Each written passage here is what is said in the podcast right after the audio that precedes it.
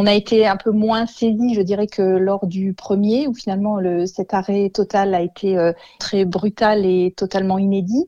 Aujourd'hui, euh, nous avons tout de même des doutes et de l'incertitude hein, quant à la durée de la situation, la durée de cette crise mais euh, nous sommes toujours déterminés et surtout créatifs pour euh, bah, nous adapter euh, finalement à, cette situation si particulière.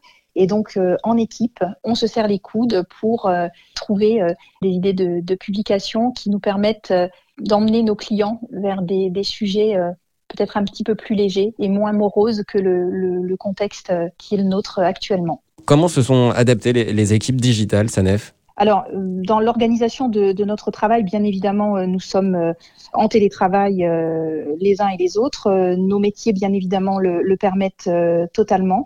Et nous restons, grâce aux technologies, grâce à nos outils, totalement connectés et euh, en relation permanente. Nous sommes une petite équipe, mais très très soudée, et euh, nous continuons à travailler euh, avec le même rythme, je dirais, le même entrain, le même plaisir.